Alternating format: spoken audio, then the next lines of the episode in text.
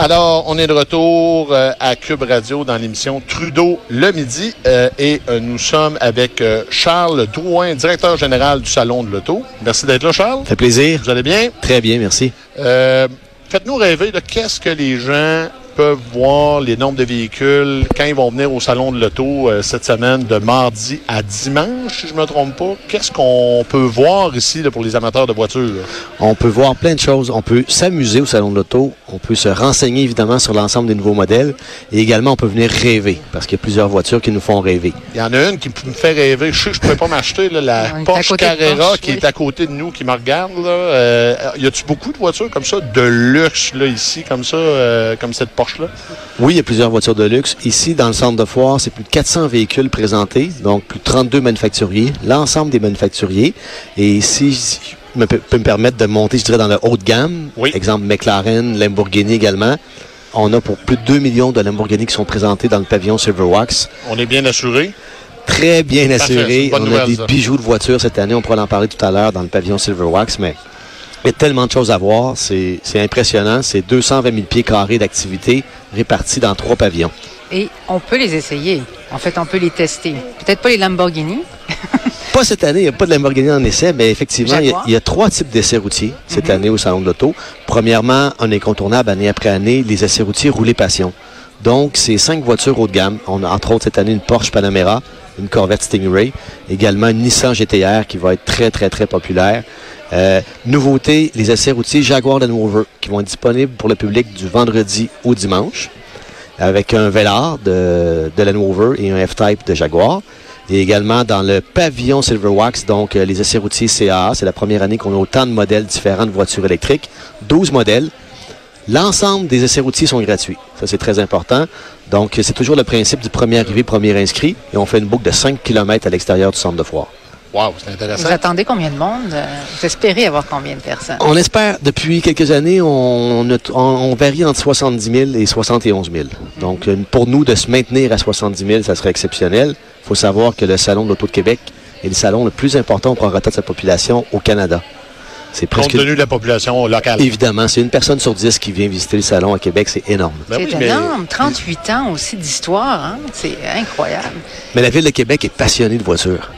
Ben, vraiment, vraiment, on vraiment. le voyait, je suis arrivé à- ce matin euh, avant que les portes ouvrent. Il y avait des fils. Les gens avaient hâte de rentrer. Là.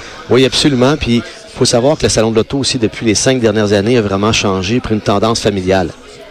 Donc maintenant, On voit des enfants partout. Là. De plus en plus d'enfants. On a même une journée familiale normandin dimanche de cette semaine. Parfait. Vous pouvez en parler un peu pour les auditeurs là, qui voudraient venir avec leurs enfants. là? Absolument. Pour ce qui est du dimanche, euh, tous les enfants de 12 ans et moins, accompagnés d'un adulte, vont pouvoir rentrer gratuitement.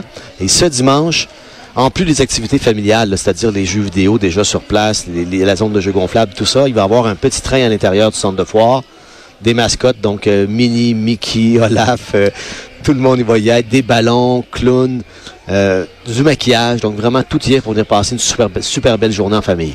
Puis dans les, dans les automobiles, il y en a pour tous les budgets. Là. On a parlé, je sais que Mathieu est omnubilé par les Oui. Porsche parce qu'on Oui, est à oui, côté des Porsche. C'est mais- vrai qu'elle est très belle. Même chez Porsche, il y a une automobile qui est relativement, pour budget, euh, je veux dire, moyen élevé, là, Oui. mais la moins chère des Porsche et peut peut-être être un rêve atteignable pour certaines personnes. Même chose du côté de Tesla qui sort un modèle qui est, à- qui est plus abordable. qui devient plus abordable, plus Oui. accessible. Il faut toujours faire attention, des fois, les voitures haut de gamme, je dirais, de, de- de premier niveau, je ne sais pas comment Le l'expliquer. premier niveau dans le haut de gamme. On que s'entend que souvent, il n'y a pas, pas beaucoup d'options dans ces voitures. Mm. Par contre, dans le luxe, ce qu'on remarque, c'est qu'il y a beaucoup, beaucoup plus de location. Donc, les gens vont rechercher un paiement par mois et non nécessairement un achat. Donc, ils veulent savoir c'est quoi ma capacité de payer. Je peux me le permettre par mois. Donc, ça permet d'atteindre, de, de conduire des voitures, je dirais, un peu plus haut de gamme. Moi, j'imagine que si vous êtes directeur général de ce salon-là, vous aussi, vous avez pas mal, euh, vous devez aimer beaucoup les automobiles. Et je ne vais pas rentrer trop dans les Non. détails personnels, mais qu'est-ce que vous conduisez comme auto? Que, euh, vous en avez plusieurs ou? Non, je conduis une voiture que j'adore, qui est performante, qui consomme peu d'essence, donc qui répond à mes besoins. Une Tesla? non, non, non, non, qui consomme peu d'essence, je dis. Mais moi, ce que je dis, il n'y a pas de mauvaise voiture. Il peut y avoir des mauvais achats, par contre. Mhm. Donc, quand ça, ça, finalement, ça va pas avec vos besoins. Effectivement. Si, si tu as trois enfants et tu achètes une petite voiture, ben, peut-être que ça peut être plus difficile. Absolument. Puis tu disais tout à l'heure, bon, il n'y a plus d'enfants qui viennent dans- au salon, on le voit, mais il y a également plus de femmes depuis des années. Et on sous-estime souvent le pouvoir d'achat, ou je dirais le pouvoir de- décisionnel des femmes dans le processus d'achat d'une voiture. Exact. L'homme souvent est très, très émotif. hein, et on parle de Ah, puissance, on parle de look. Et la femme ramène peut-être le côté plus rationnel, vous peu. dire? Ouais. Faut penser à la famille, entre autres. Fait que c'est ça, quand vous parlez de mauvais achats, il y a eu toute la période où euh, ben, les Vaux, les Jetta, il y a eu Mhm. la- cette période-là. là. Est-ce que c'est, terminé? Il y a encore des euh, drapeaux rouges là, sur certains modèles que. Non, pour moi, c'est terminé. Euh, les manufacturiers ont fait énormément d'efforts au cours des dernières années pour, de un, réduire la consommation d'essence et de deux, pour l'émanation des, des polluants.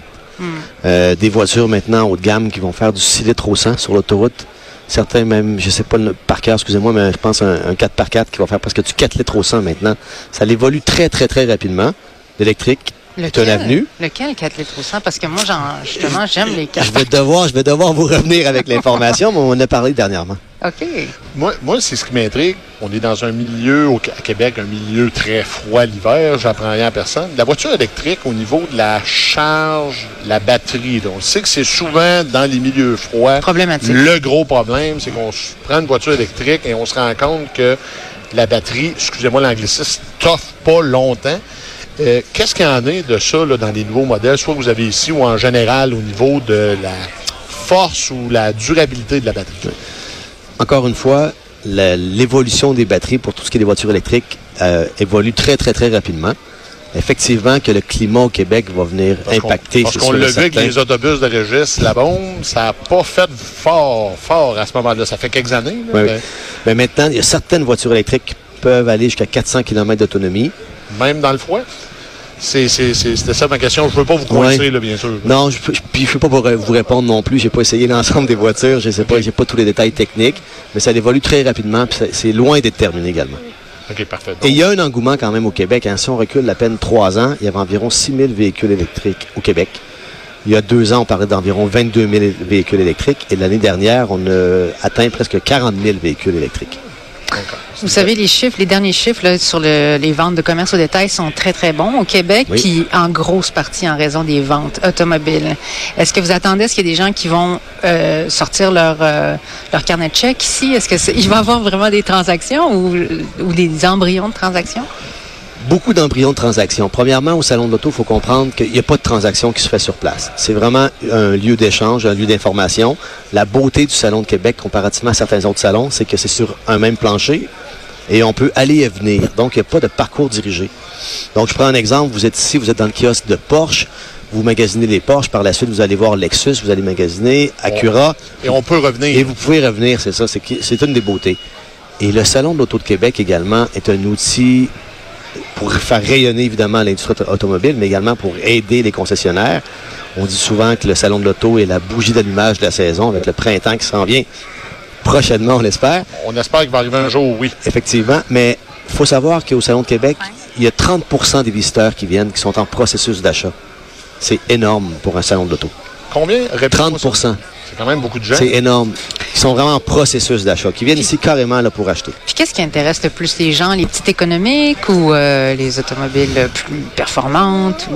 Tout dépendamment du, du type de visiteur, type de consommateur, des besoins. Euh, et c'est la beauté aussi au salon. On a pour, vraiment pour tous les goûts. Euh, faut, faut juste Ouais. savoir que le VUS a pris beaucoup, beaucoup, beaucoup de place. On recule en 1990. 70% des véhicules vendus étaient des berlines, des voitures bon, de petite taille. Et maintenant, en 2019, 70% des véhicules vendus sont des VUS, des camionnettes. mhm. Donc, il y a vraiment un, un transfert qui s'est fait là. Tellement pratique quand on est pris dans un banc de neige. J'en conduis. Ça peut aider. Vraiment. Ça peut aider. là. Votre top euh, 5 des automobiles qui, euh, peut-être pas, vous voulez peut-être pas vous prononcer, mais euh, Non, mais ce que, un bijou que je suis très, très fier de pouvoir présenter cette année, c'est une Mercedes de 1949. Une Mercedes euh, 170S cabriolet. Il en reste actuellement deux dans le monde. Donc, on a un exemplaire ici. Ici. C'est une valeur qui est inestimable comme, comme véhicule. C'est un œuvre d'art pour moi.